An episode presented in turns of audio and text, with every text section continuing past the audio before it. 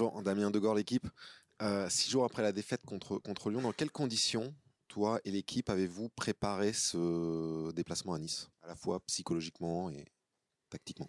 On a bien préparé le match de Nice, on a bien préparé ce déplacement. J'ai parlé avec mes joueurs euh, au surlendemain du match, dès la reprise de, de la semaine de, travail. J'ai parlé, j'ai expliqué. J'ai demandé à mes joueurs d'avoir beaucoup plus d'investissement, beaucoup plus de personnalité et que on doit être aussi euh, beaucoup plus respectueux des consignes et du plan de jeu parce que nous avons failli à la fois dans ce domaine-là, sur un plan euh, de l'organisation, mais on a aussi failli sur un plan euh, de l'engagement. C'était trop insuffisant, je leur ai dit mardi. Bonjour Christophe, tout en haut Arthur Perrault, RMC Sport. tout simplement, comment allez-vous avant ces, deux rendez-vous décisifs Et quels ont été les mots du président Nasser El Khalifi ce matin au camp des loges face aux joueurs? Merci. Tout d'abord, euh, oui, le président euh, est venu nous voir, il s'est exprimé dans le vestiaire. Évidemment que tout ce qui se dit dans le vestiaire reste dans le vestiaire, mais je trouve qu'il était important que le président soit là, et il était là. Oui, ce sont des matchs euh, importants, mais le plus important, évidemment, Nice, qui est sur une, énorme série d'invisibilité depuis la prise de fonction de, leur nouvel entraîneur, Didier Digard. c'est le dernier club français euh, en course euh, dans une compétition européenne. C'est une équipe qui a beaucoup de certitude, beaucoup de confiance, qui est très difficile à, manœuvrer. Et puis après cela, il y aura évidemment la réception de Lens, mais avant de penser à Lens, il y a le match euh, de Nice. On est tous bien conscients que l'on doit faire beaucoup, beaucoup plus, et je dis bien tous. On doit faire beaucoup plus de choses. On doit retrouver un jeu plus cohérent, mais on doit aussi euh, montrer beaucoup plus de, personnalité, avoir aussi euh, beaucoup d'orgueil quand on est au Paris Saint-Germain et qu'on a l'ambition d'être performant à chaque match. Évidemment que notre situation n'est pas acceptable et qu'il faut euh, non pas agir, mais là cette fois-ci il faut vraiment réagir et avoir un investissement total sans être focus sur le résultat. Mais généralement quand les joueurs ou l'équipe s'alignent à l'unisson et qu'elle décide de s'engager à fond sur la durée d'un match, on sait qu'on peut être très performant. Bonjour Christophe, c'est Eric Chasseur pour euh, Europe 1. Au-delà du, sportif, il y a l'extra-sportif qui vient parasiter aussi le, quotidien du, Paris Saint-Germain avec les propos de Kylian Mbappé, la vidéo sur la campagne de réabonnement hier. Comment vous avez senti euh, Kylian Mbappé euh, ce matin à, l'entraînement et est-ce que vous comprenez le message qu'il a fait passer hier? C'est très difficile pour moi de, de m'exprimer. Ça concerne évidemment Kylian et le club. Ce matin, Kylian est arrivé. Il était dans de très bonnes dispositions pour travailler. Il était souriant, comme il est d'habitude. Il a écourté sa séance d'entraînement avec une gêne à la hanche, ce qui ne va pas compromettre sa participation au match de demain face à Nice. Après, voilà, chacun a sa manière de réagir. Je sais qu'il y a eu beaucoup de discussions entre la direction du club et Kylian. Et l'incident, si on peut appeler ça l'incident, où le malentendu est dissipé. Bonjour Christophe. Bonjour. Achille Certains joueurs parlent de responsabilité. On doit en faire plus euh, lors euh, des rencontres.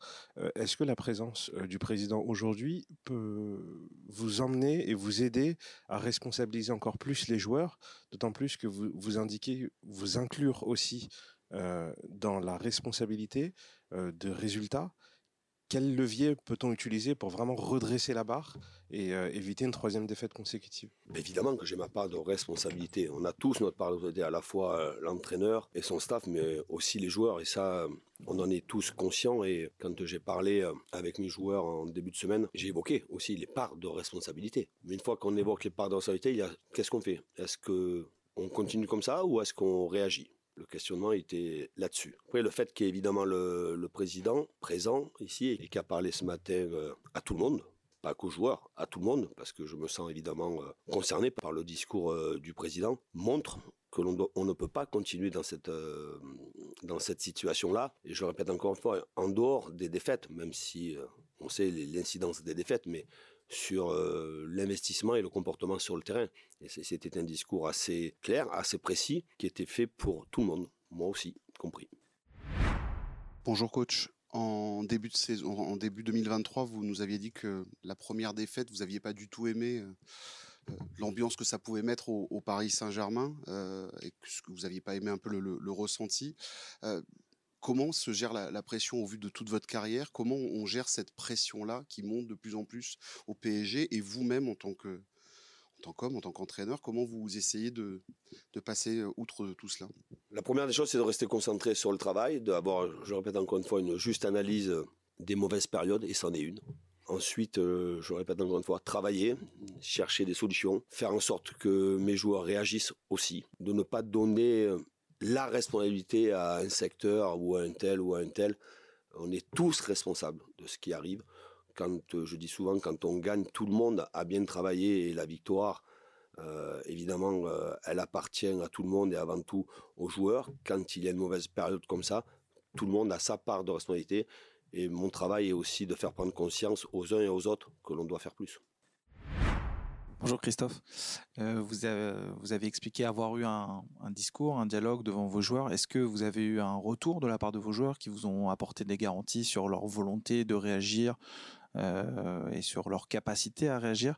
Est-ce qu'il faut s'attendre à des changements euh, majeurs pour pouvoir apporter une forme d'électrochoc demain face à Nice? Merci. Ce n'était pas un dialogue, c'était un discours on peut appeler ça aussi une mise au point précis sur la, situation. Ensuite, euh, j'ai rencontré quelques joueurs en tête à tête pour euh, préciser les choses et préciser euh, mes pensées. Il y a la globalité et il y a aussi après les cas individuels. Donc j'en ai parlé avec certains. Est-ce qu'il y a eu après des échanges dans le vestiaire? Je ne suis pas dans le vestiaire. Est-ce que les joueurs ont échangé entre eux derrière la mise au point ou derrière les échanges que j'ai pu avoir avec certains? Je ne le sais pas. Par contre, tout le monde s'est bien entraîné cette semaine. Vous savez, euh, vous voyez la liste des absents. Il y a peu de possibilités de changement, il y a peu de concurrence. Donc, euh, vous ne pouvez pas, quand vous parlez avec vos joueurs, dire euh, si tu continues comme ça, tu vas sortir l'équipe. C'est pas vrai, c'est un mensonge. Et ils ne sont pas dupes, ce sont des grands garçons.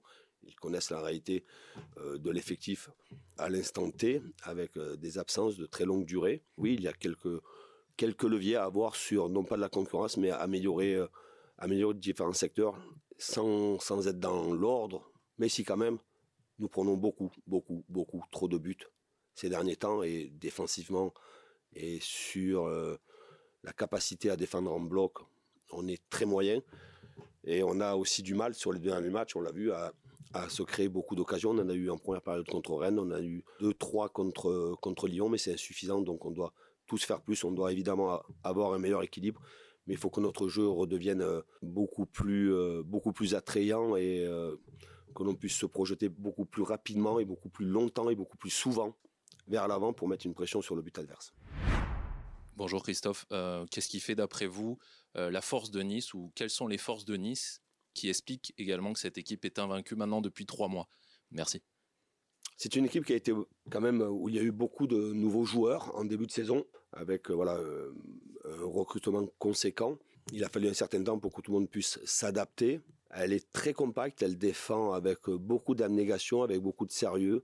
Tout le monde est à l'unisson sur cette envie de vouloir récupérer le ballon. Et elle a aussi sur un plan offensif évidemment des joueurs de qualité. Au mercato d'hiver, un attaquant Mofi, pour ne pas le citer, est arrivé. Des joueurs reviennent en forme. Je pense évidemment à, Nicolas Pepe, mais euh, voilà, il y a un trio offensif euh, très intéressant et avec euh, des joueurs qui ont pris euh, la mesure de ce qui était la Ligue 1 et d'autres qui, à travers les saisons qui se sont enchaînées et que j'ai pu côtoyer, ben, grandissent au fur et à mesure, ce qui rend euh, une équipe très, très homogène.